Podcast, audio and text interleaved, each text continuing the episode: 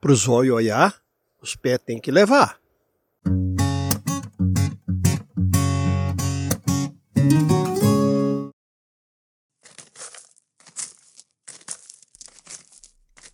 Imagine a seguinte situação. Terceiro dia daquela tão esperada travessia. É julho na Mantiqueira.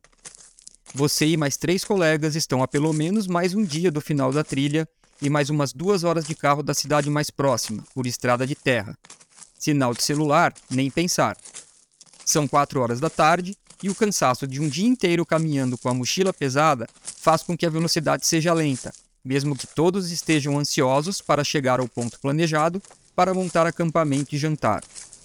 O frio também começa a chegar, então você faz mais uma parada para vestir o anorak e se proteger do vento gelado que sopra, antes de uma descida bastante íngreme.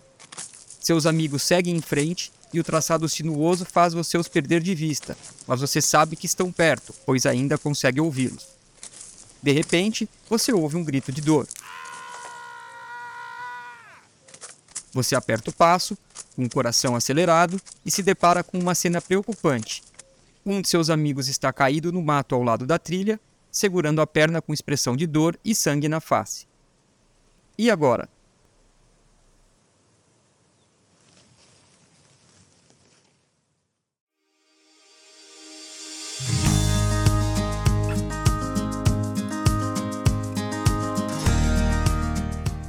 Olá, sejam muito bem-vindos e bem-vindas ao Sobre Trilhas, o podcast sobre montanhismo, trekking e outras atividades ao ar livre.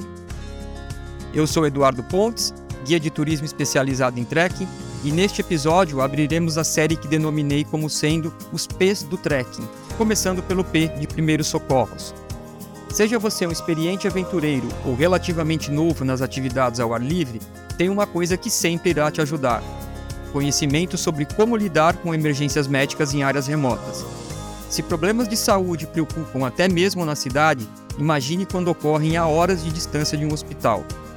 Felizmente, existem várias maneiras de se preparar para essas situações e aumentar a confiança em suas habilidades em primeiros socorros na trilha. É sobre este assunto que terei o prazer de conversar com a minha amiga Samantha Chu, especialista em treinamento de primeiros socorros, representante da WMA International no Brasil, educadora e guia profissional, com ampla experiência na condução de atividades ao ar livre e expedições. Oi, Chu! É uma satisfação ter você aqui comigo hoje. Seja muito bem-vinda. Oi, Edu. Muito obrigado pelo convite. É um grande prazer estar aqui e fazer parte de um dos primeiros episódios do Sobre Trilhas. Bom, no primeiro bloco, abriremos o assunto falando sobre como se preparar para situações de primeiros socorros em ambientes remotos. Quais treinamentos você pode fazer? Que tópicos são abordados? Quais outros detalhes são importantes?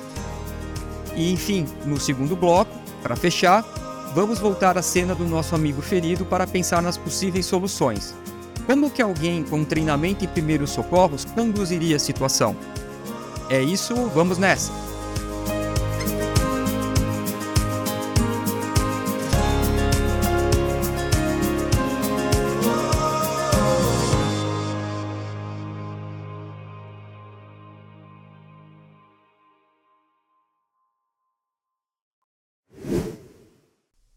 Muito bem. Vamos começar com aquela que pode parecer muito óbvia, mas não dá para fugir. Chu, o que é ou o que podemos considerar uma situação de primeiros socorros em área remota? Bom, primeiros socorros, de forma geral, seja em áreas urbanas ou áreas remotas, é aquele primeiro atendimento que é oferecido a uma pessoa quando acontece algum evento, seja um acidente, um mal-estar, né, algo do gênero. Então, uma pessoa teve uma situação que saiu do padrão de normalidade e quem está mais próximo vai oferecer algum atendimento. Isso seriam os primeiros socorros. O que muda em áreas remotas em relação a áreas urbanas é que em áreas urbanas você faz um primeiro atendimento muito breve e percebendo que é algo mais sério, você encaminha essa pessoa para o atendimento médico. Como em áreas remotas a gente está muito distante de um atendimento médico, seja porque são muitas horas de viagem, seja porque a estrada é muito ruim, embora não sejam muitos quilômetros, seja porque eu não consigo pedir ajuda, é, o, a, o tempo que eu vou levar para ter acesso a esse cuidado médico é muito prolongado. Portanto, a bagagem de conhecimento que eu tenho que ter, ela tem que ser mais ampla, né? Porque não adianta só é, colocar um, paninho ali onde está sangrando e encaminhar a pessoa para o hospital, né? Eu preciso agora ter um entendimento melhor das coisas que podem acontecer ao longo das próximas horas, enquanto a gente espera um socorro ou encaminha a pessoa para o socorro, é, para saber lidar com essas situações. Né? Então, primeiro socorro é o primeiro atendimento, mas quando eu estou longe de socorro, eu preciso ter mais conhecimento para oferecer um bom primeiro atendimento. Certo. Então, assim, quais as habilidades mais importantes que alguém com o mínimo de autocuidado deve ter? É, eu costumo dizer, do que muitas pessoas entendem primeiros socorros como colocar um band-aid na ferida, né? Sendo que, na verdade, eu acredito muito que ter conhecimento de primeiros socorros também é prevenção. Porque se eu entendo como problemas podem acontecer, quais são as complicações que podem decorrer de um problema, é, eu talvez me prepare melhor para poder saber evitar esses problemas. Então, para que as pessoas possam evitar situações de primeiros socorros, é, não só elas têm que ter conhecimento de primeiros socorros, mas é importante que elas tenham conhecimentos acerca de outras habilidades naquela atividade que ela vai fazer. Porque tendo maior bagagem de conhecimento, mais habilidades, então você tem melhor condições de evitar situações e acidentes. Né? Então, se um, alguém escala, não só é, conhecer técnicas básicas de escalada para subir, de primeiros socorros para oferecer atendimento, mas também é, de um auto-resgate, né, de meteorologia para poder não se colocar em situações onde você pode ser pego de surpresa pelo tempo e aí ter que descer rapidamente, cometer erros. É, você precisa ter conhecimento sobre a condição das proteções para poder avaliar se essas proteções podem falhar ou não.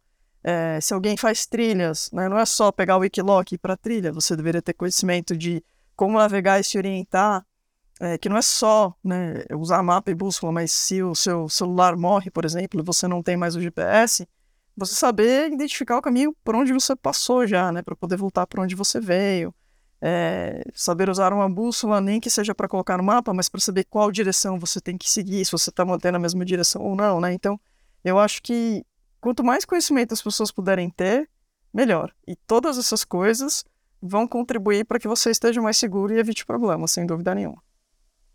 Legal. É, e quando a gente pensa é, em, em, em, habilidades específicas para o primeiro socorros, né? Quando a gente vai pensar, por exemplo, bom, é, é, eu acho que chegou a hora de eu, de eu, de eu fazer um curso de primeiros socorros. É, quais são esses modelos de curso que existem? Quais são os tipos? Né? É, como que eles capacitam e como é que funciona? É, bom, existe uma ampla gama de conhecimento de, primeiro, de treinamento de primeiros socorros no mercado hoje em dia, né? Então, tem aqueles que são mais genéricos, que a gente chama de treinamentos para áreas urbanas, tem aqueles que são específicos para áreas remotas, e nos últimos anos houve um número crescente de treinamentos que se dizem para áreas remotas, mas na verdade não são muito. Eles continuam sendo um, um treinamento voltado para o contexto de áreas urbanas, que é, muda algumas coisinhas no currículo, mas não é de fato voltado para áreas remotas. E o que eu quero dizer com isso, né? É, muitos treinamentos, os treinamentos, bons treinamentos de primeiros socorros de áreas remotas, eles não ensinam só você a colocar uma tala ou só a fazer RCP ou só a parar um sangramento que qualquer treinamento vai ensinar. Um bom treinamento também deveria te ensinar a saber tomar decisões, né? É, a saber é, cuidar de uma pessoa por períodos mais prolongados, né? Então, conseguir identificar problemas médicos que estão acontecendo agora, conseguir identificar problemas médicos que podem se desenvolver ao longo do tempo, conforme a gente está aqui organizando uma evacuação ou esperando o resgate chegar, é, e tomar decisões, né? Quando que é a hora da gente, de fato, levantar e, e, caminhar em direção ao hospital, ou quando é a hora da gente sentar e esperar condições mais favoráveis para a gente remover, né? Então, é interessante olhar o currículo, é, olhar a formação das pessoas que ministram treinamentos, né? Porque eu acredito que se a pessoa não tem uma grande experiência no contexto de áreas remotas, o treinamento que ela ensina provavelmente não é voltado para isso, é mais voltado para áreas urbanas mesmo, né? Então, falando de treinamentos voltados para o contexto de áreas remotas, a gente tem três níveis principais para pessoas que não são pra, da área de saúde, né? Porque a instituição que eu represento, por exemplo, tem um treinamento que é voltado só para profissionais médicos. Mas a gente tem três treinamentos principais que são voltados para qualquer pessoa, qualquer praticante de, de alguma atividade, seja ela de lazer ou de trabalho, que é realizada no contexto de áreas remotas ou recursos limitados. Né? Então, é o que a gente chama de WFA, né? Todos os termos dos treinamentos são em inglês, porque é, é um currículo que essencialmente veio de fora para o Brasil, né? Então, geralmente os termos são em inglês. E aí, WFA significa Wilderness First Aid, que seria o treinamento básico. Depois vem o WAFA, que é Wilderness Advanced First Aid. Algumas outras instituições têm algo, pode ter um nome diferente. É, e o WFR, que é Wilderness First Responder, que é um treinamento é, mais longo. Um treinamento, enquanto o, básico tem, em média, dois a dois dias e meio de duração. O avançado pode ter quatro ou cinco dias de duração. O WFR costuma ter sete a nove dias de duração. Tá. E eu, como entusiasta de, de, de atividade ao ar livre, qual, como eu faço para escolher qual deles? Assim, o que diferencia? Um de dois dias ele vai me entregar o quê? E o de cinco entrega o quê? E o de oito entrega o quê? É, na nossa visão, é, o, o, o treinamento que é recomendado para cada tipo de praticante tem mais a ver com o tipo de atividade que você pratica do que há quanto tempo você pratica. Então, por exemplo, você pode ser uma pessoa que faz trilhas há 20 anos, mas em geral você gosta de fazer trilhas de curta duração.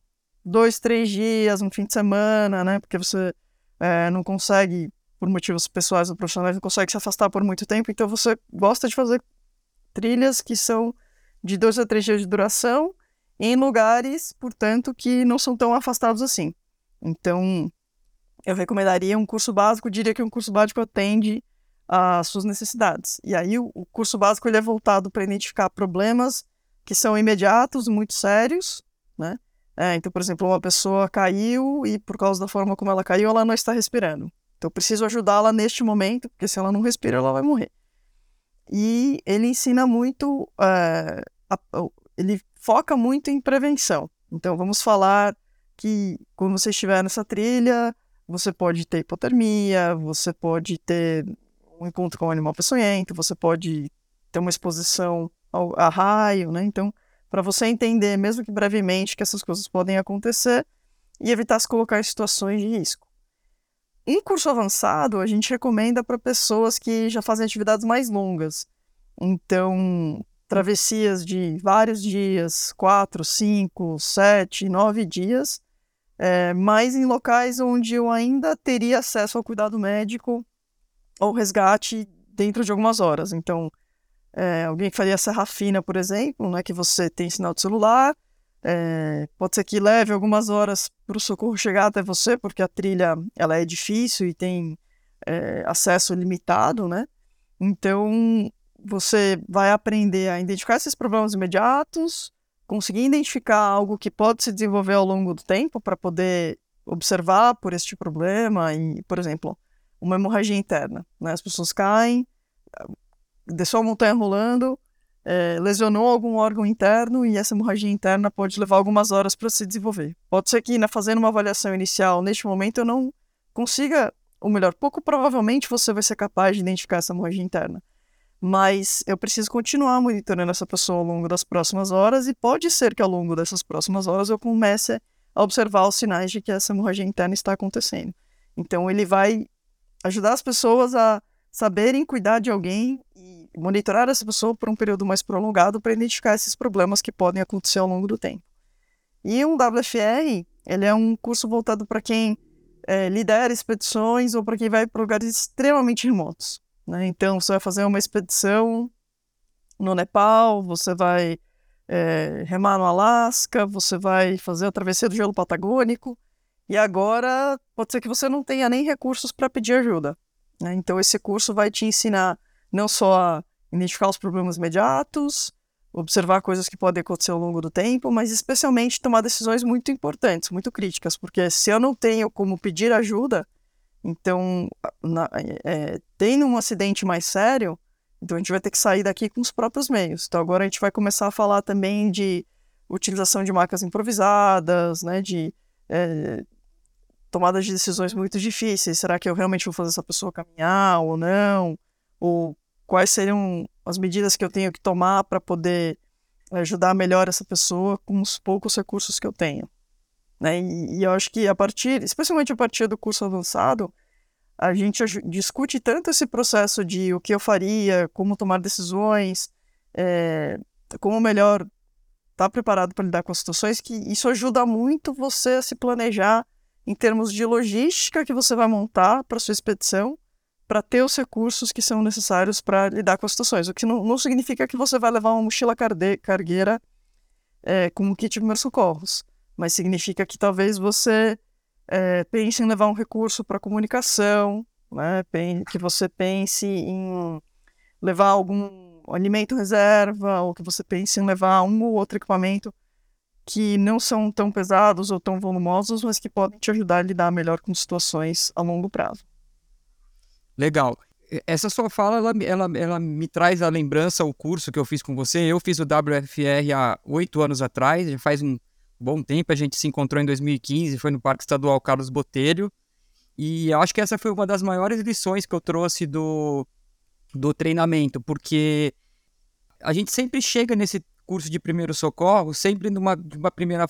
Todo mundo chega curioso para querer montar um kit, saber o que, que vai carregar no kit, e quando chega lá se depara com a questão de que é, tudo é uma questão de planejamento, né? Você pode, é, é possível você não se planejar para a roubada, mas prever a roubada, né? E aí que tá, acho que o grande segredo desse tema primeiros socorros, né? Eu acho que primeiros socorros eles são muito mais uma decisão que a gente toma, né?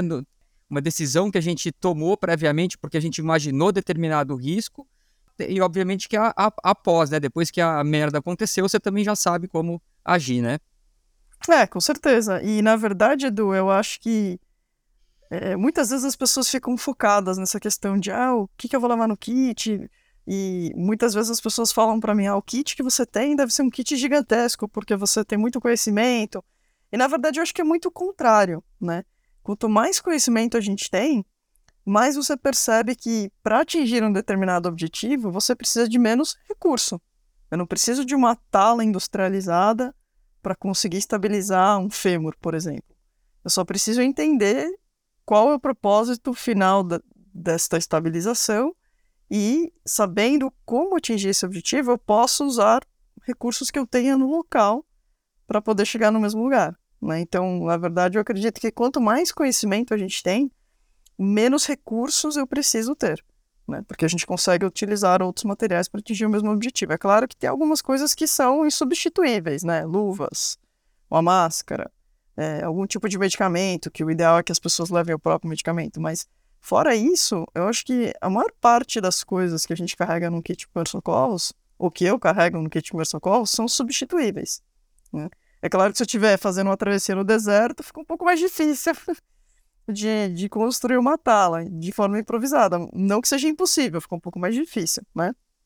E muitas das coisas que eu carrego hoje em dia, eu carrego por uma questão de facilidade, mas não tendo recurso, eu sei quais são outras coisas que eu posso utilizar para chegar no mesmo objetivo. Tá. Eu acho que o, o ponto que eu, te, o que eu tenho para mim hoje, como é, no momento em que eu planejo a, a as minhas é, expedições, né? vamos dizer, vamos chamar de expedição para usar o termo que todo mundo usa aí, né?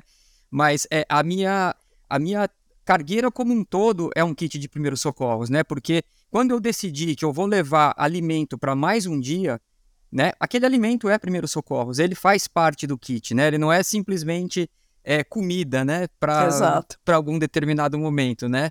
Já sobre essa questão do, do kit, a pergunta que eu queria fazer para você, Xu, é a seguinte: o seu kit de primeiros socorros inclui alguma ferramenta de tecnologia, como por exemplo um, um Spot ou um Garmin Reach? Você tem algum equipamento desse que você considera fundamental e que faça parte do seu kit? Eu não, porque eu não acho que eles são fundamentais. Tá. E ele não é fundamental por quê? Qual, é, qual, qual a razão que você não dá esse, é, é, esse valor para esse equipamento?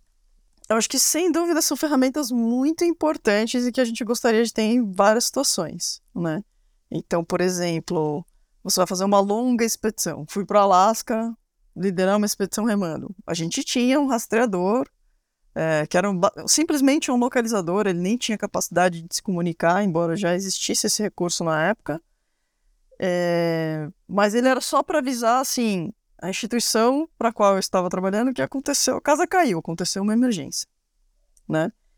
É, então, assim, eu não considero esses equipamentos essenciais porque eu acho o seguinte: se a gente tem que fazer uma escolha entre gastar dinheiro para ter um serviço né, que é, permite que eu me comunique sem dúvida nenhuma, permite que as pessoas saibam onde eu estou e me capacitar, eu acho muito mais importante as pessoas se capacitarem.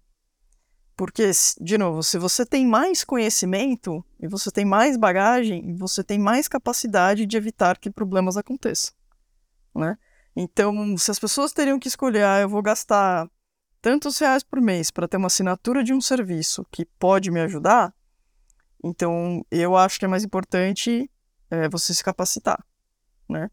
Se você estiver num lugar de fato extremamente remoto, sem dúvida nenhuma é interessante ter essa ferramenta porque ela pode te ajudar a pedir socorro, as pessoas sabem onde te encontrar e tudo mais. Mas por que, que essas ferramentas não são indispensáveis, na minha opinião? Porque elas, são elas não são infalíveis. Elas falham, né? Então, é, a instituição, uma das instituições para a qual eu trabalho como guia, a gente foi fazer expedições é, para a Amazônia, né, no Pico da Neblina. Então, eu abri o Pico da Neblina e a agência para a qual eu trabalho é uma das agências que está ajudando o Yanomami a facilitar esse processo de receber turistas, porque o Yanomami não tem experiência com receber turistas. Então, é, o dono da agência me contatou né, e falou: Bom, o que, que eu tenho que levar?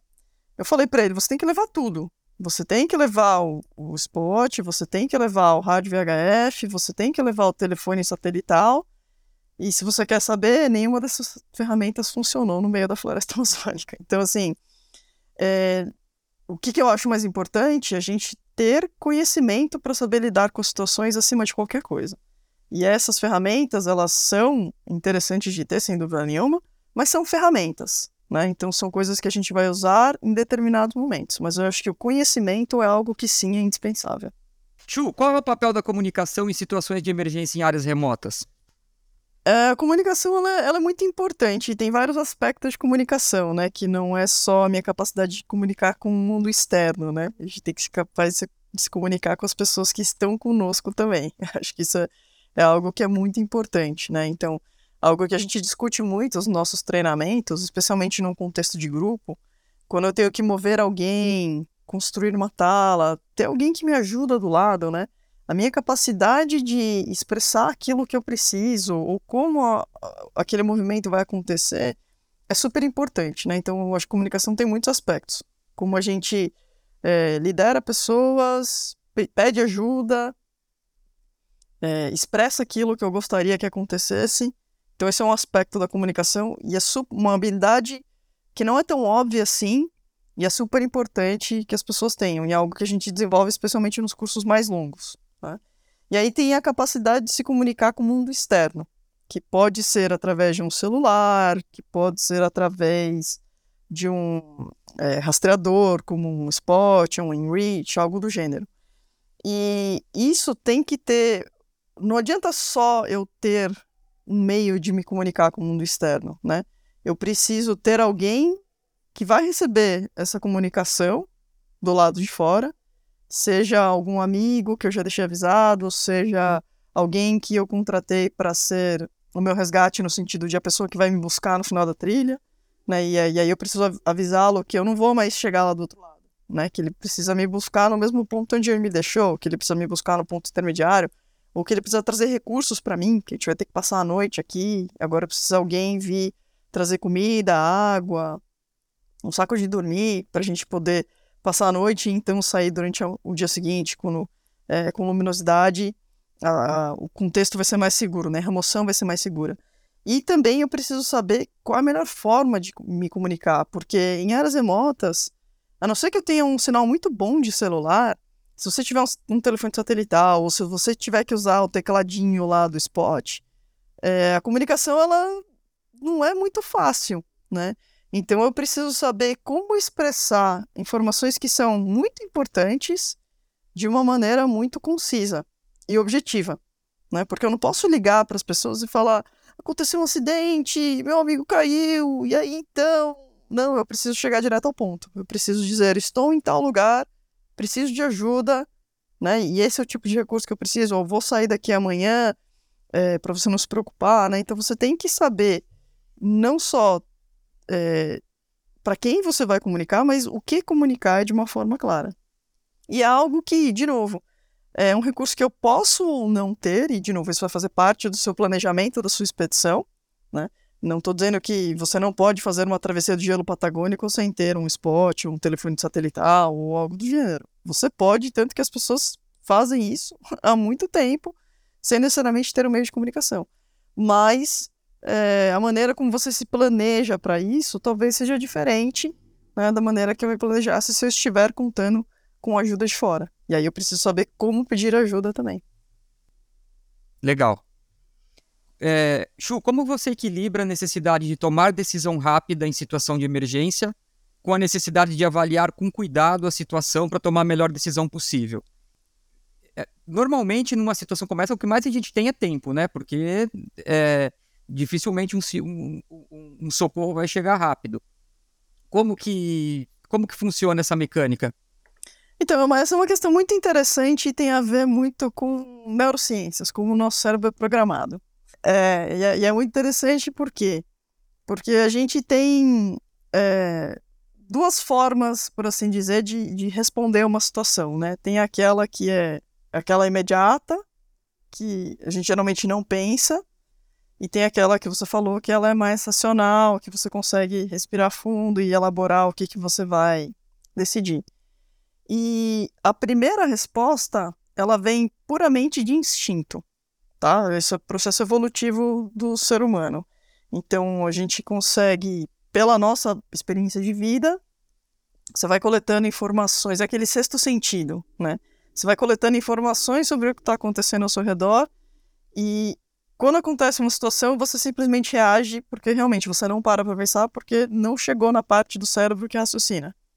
Então você vai responder justamente porque o seu organismo está coletando informações e ele está preparado para lutar ou correr pela sua vida.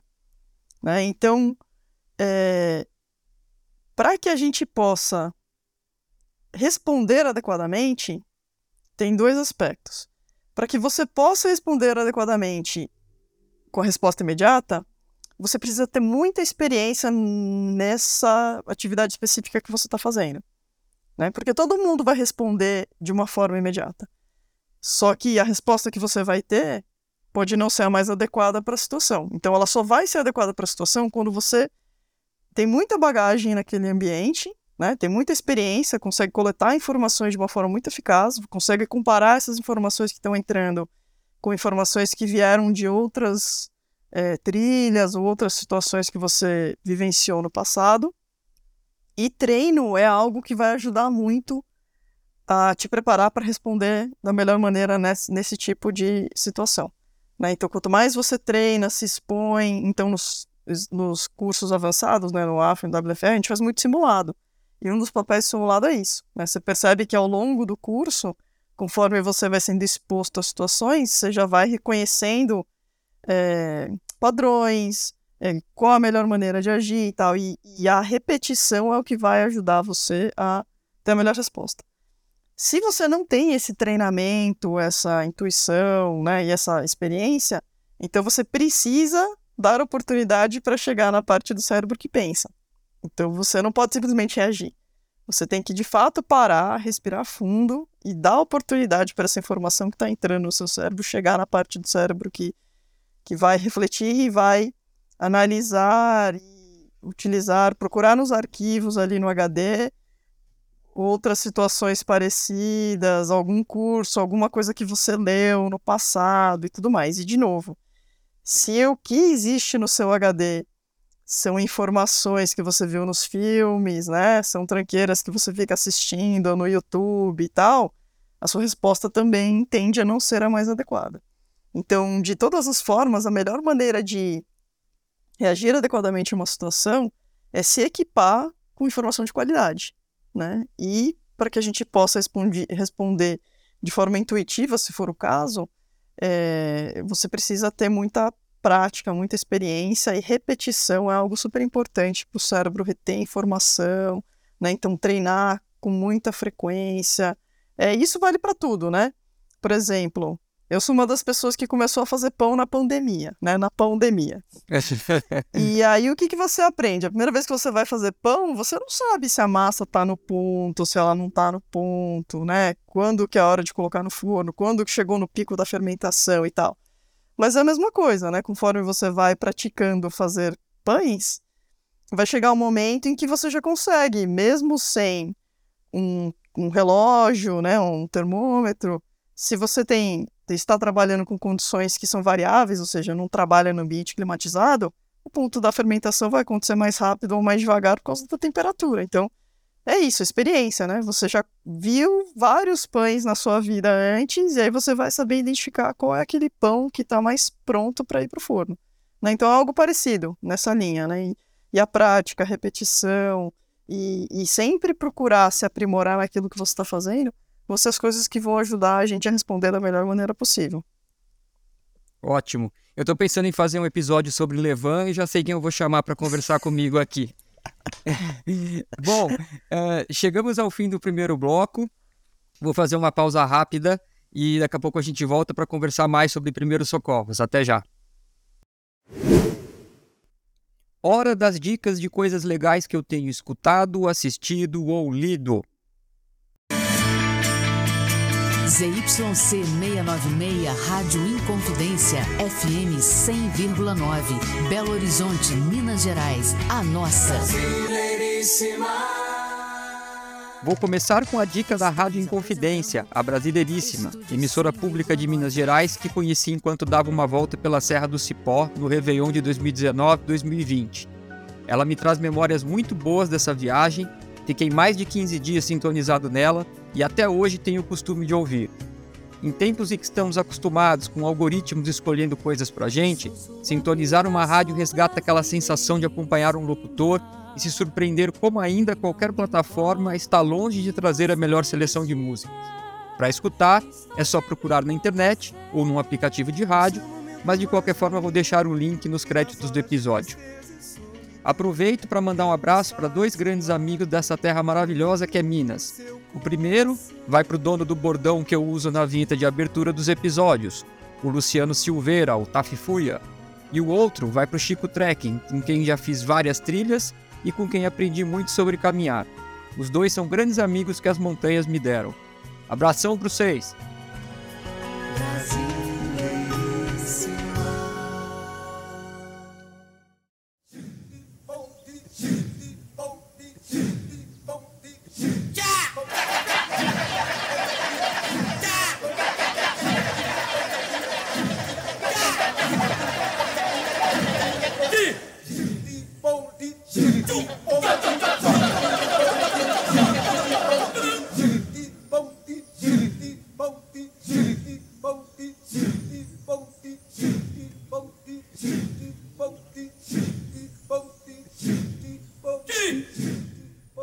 Isso aí que você está ouvindo, que se encaixa em algum lugar entre música e ruído, é um coro de vozes em transe executado por centenas de homens e retratado no filme Baraka, de 1993, dirigido por Ron Frick.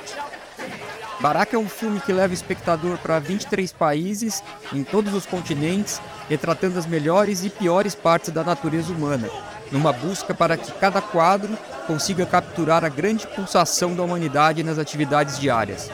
Você vai ver paisagens naturais, pessoas em oração, povos indígenas, destruição da natureza, vida urbana, pobreza, enfim, uma viagem na cultura universal. São várias as cenas no Brasil, mas você vai ter que reconhecer, porque intencionalmente o filme não aponta onde cada cena foi filmada ou o significado do que está ocorrendo.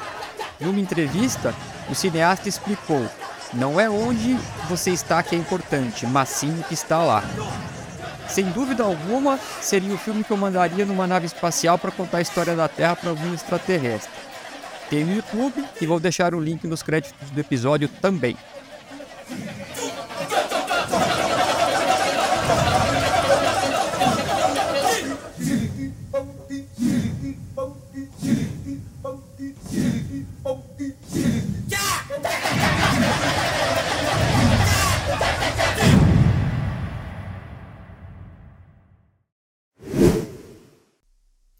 Bom, voltamos.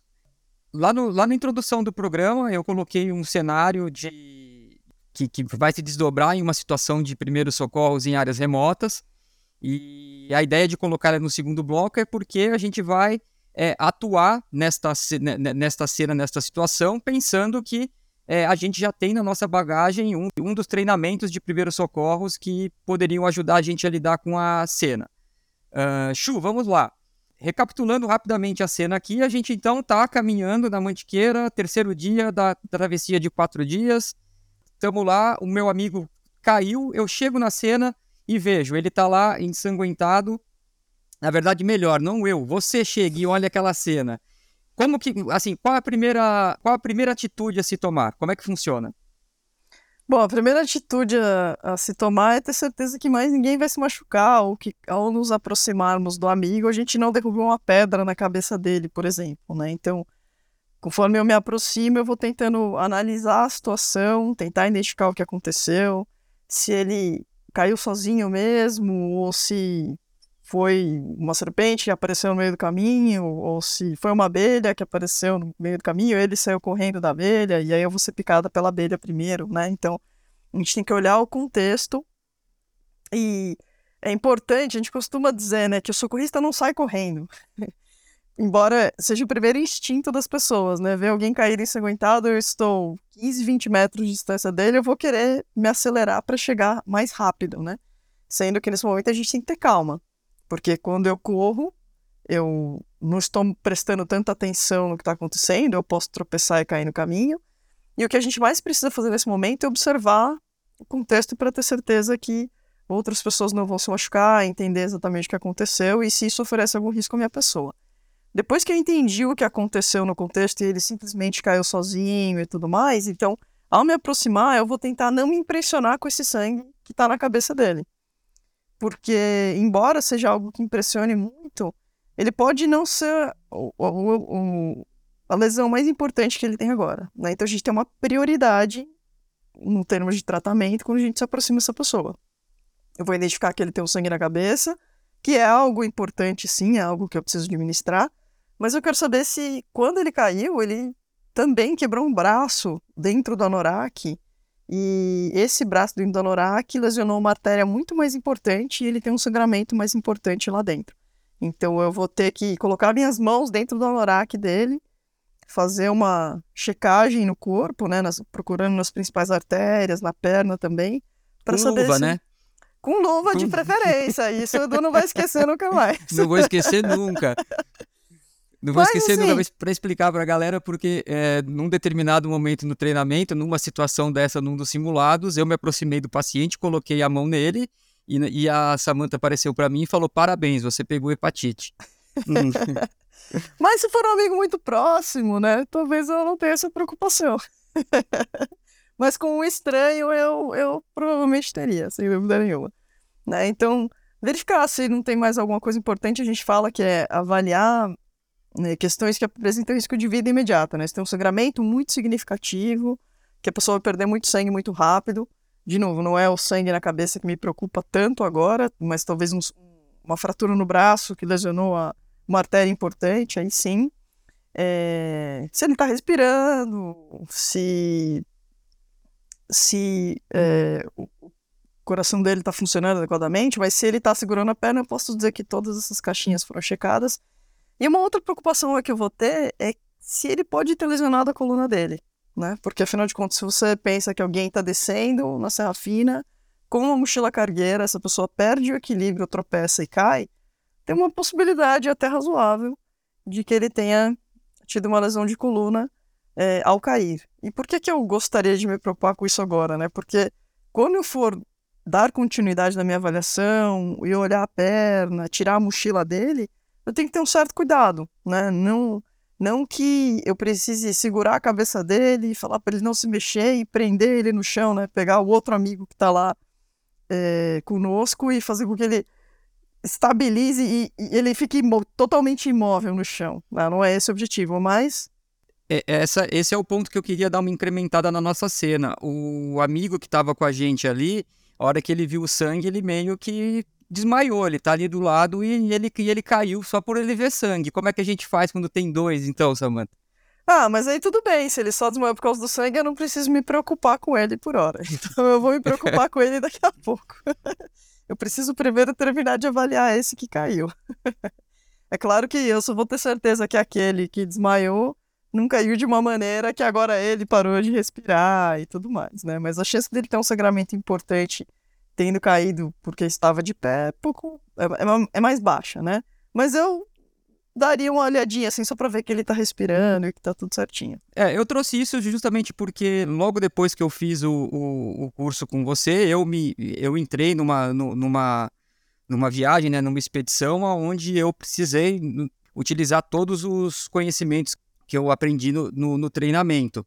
E o principal deles que eu queria trazer para todo mundo escutar aqui, e que eu acho que é muito importante, é que assim sempre foi muito comentado lá que o público normalmente ele dá mais trabalho do que o próprio paciente. E nesse caso eu quis colocar esse elemento do amigo que meio que desmaiou aí, justamente para trazer essa, essa questão, né? O público ele normalmente ele dá muito mais trabalho do que o próprio paciente, né? É, eu não diria que sempre, Edu, mas com certeza é uma possibilidade. Então, uma preocupação que a gente tem também é ter certeza que a gente vai conseguir cuidar das pessoas, né? Então, tirá-las de uma situação de risco, evitar que as pessoas fiquem em cima do paciente, né? Porque às vezes elas ficam impressionadas e aí é, aumenta o estresse da cena como um todo, né? Deixa a pessoa que se machucou também mais agitada, mais insegura, né? Então a gente tem que é, tomar um certo cuidado em saber como lidar com essas outras pessoas que estão na cena também e eu preciso me certificar que elas não vão se machucar e se tornar um problema. Né? Então, porque a pessoa fica desesperada, começa a andar num terreno instável e não percebe o que está acontecendo, aí é, agora ela caiu, né? agora ela tem lesões. E tem algumas pessoas que, de fato, podem se tornar um problema no sentido de que, é, com a, o estresse da situação, elas ficam muito agitadas, né? Elas ficam muito abaladas emocionalmente, é o que a gente chama de uma reação de estresse. Então, é, não que ela tenha um problema médico importante, mas lidar com uma pessoa que está tendo uma reação de estresse e ficar muito agitada pode ser algo bastante desafiador também. Legal.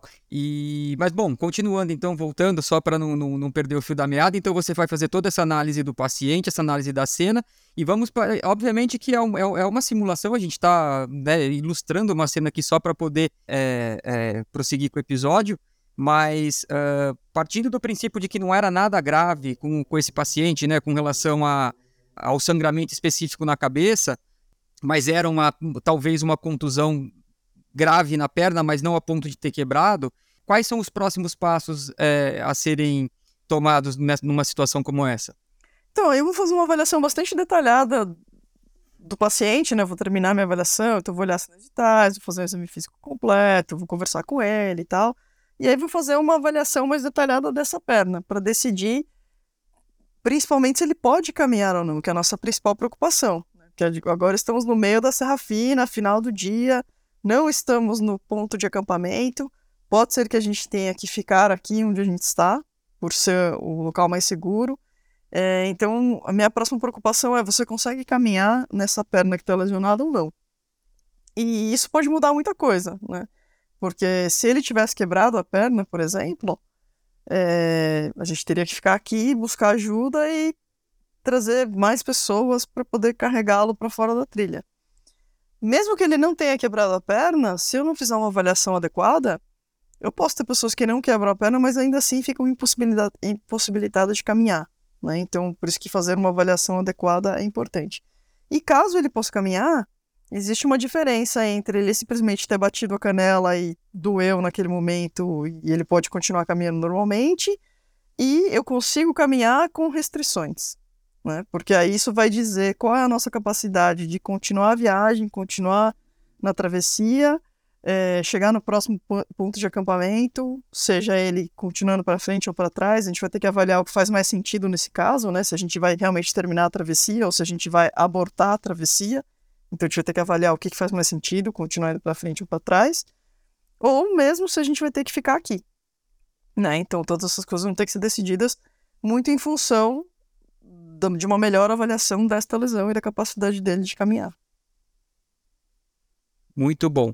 É interessante pensar num cenário como esse, nessas possibilidades que você colocou de entre seguir ou voltar, é de que, para complementar aquela história do kit de primeiros socorros, é que nesse momento é, água vira kit de primeiros socorros, né? Vira, vira parte, parte. integrante do kit, porque, é, primeiro, aqueles que costumam andar com água no limite, é, saibam que estão abrindo mão de um recurso de socorro, no, no caso venham a ter algum problema, né? Eu acho que esse é um, é um ponto muito importante para fazer com que as pessoas consigam enxergar é, essa questão do kit como uma forma muito mais ampla do que aquele kitzinho da farmácia ou que você tem em casa com um antisséptico, com um band-aid, com uma, né, com, enfim, com um Dorflex, né, esparadrapo, aquilo básico do básico, né? Com certeza. E, e, é o que eu digo, é, como eu comentei antes, né? Eu acho que o kit é algo que as pessoas acabam meio que se prendendo, né? Como algo que vai ajudar a, a solucionar os problemas. Mas, como eu disse, eu acho que é, da mesma maneira que você está fazendo essa analogia, né? Que o kit, ele... Ou elementos do kit, né? São algo... Uh, são coisas que é, não necessariamente cabem lá dentro fisicamente do estojinho, né? Como a mochila ou até mesmo o isolante que você pode colocar no costado da mochila e pode usar para proteger alguém, separar essa pessoa do chão, né? Ou a vareta da mochila, a, a haste da estrutura da mochila que eu posso usar para fazer uma tala, né? É... Mas tem o lado de que a bagagem de conhecimento, né? Ela extrapola a bolsinha e saber o que fazer e como utilizar os recursos e tudo mais é muito mais importante do que a bolsinha em si. Bom, é, penso que podemos dar por encerrado a, a discussão desse caso, né? É, tudo que era importante comentar para que quem está ouvindo a gente entendesse o tema de forma mais ampla foi feito, né? Então, Chu, agradeço demais pela sua participação, é sempre brilhante e certeira. Uh, espero poder contar com você em outras ocasiões, já que esse é o tipo de assunto sem fim, né? Obrigadão. Eu que agradeço pelo convite, de novo um prazer estar aqui. Desejo muito sucesso para o Sobre Trilhas e, com certeza, gostaria muito de poder voltar e continuar essa conversa. Obrigada. Valeu. Beijo. E chegamos ao fim deste que foi o segundo episódio do Sobre Trilhas. Obrigado por seguir comigo até aqui. Na descrição do episódio e no site sobretrilhas.tour.br tem material extra e todos os links mencionados durante o episódio, tá tudo lá. Queria te pedir também para dar uma forcinha para Sobre Trilhas, seguindo o programa no seu aplicativo de podcast preferido, compartilhando nas redes sociais e falando dele por aí. Se quiser falar comigo, repercutir o episódio, mandar história, qualquer coisa, pode mandar e-mail para o podcast sobretrilhas.tour.br ou me marcar nas redes sociais arroba sobretrilhas em todas elas. O Sobre Trilhas é um projeto pessoal e a ideia é a cada 15 dias publicar um novo episódio. Está sendo um desafio muito legal e prazeroso, um pouco puxado, mas estou pegando o jeito. Aproveito para agradecer as pessoas que se envolveram com recomendações e dicas deste episódio, aos meus amigos Fabiano Zorzan, da Acústica Design, o Gustavo Cella, a Thaís de Albuquerque, o Márcio Ferrari e a Elisa Rodrigues. Obrigado e até breve. Tchau. Atenção.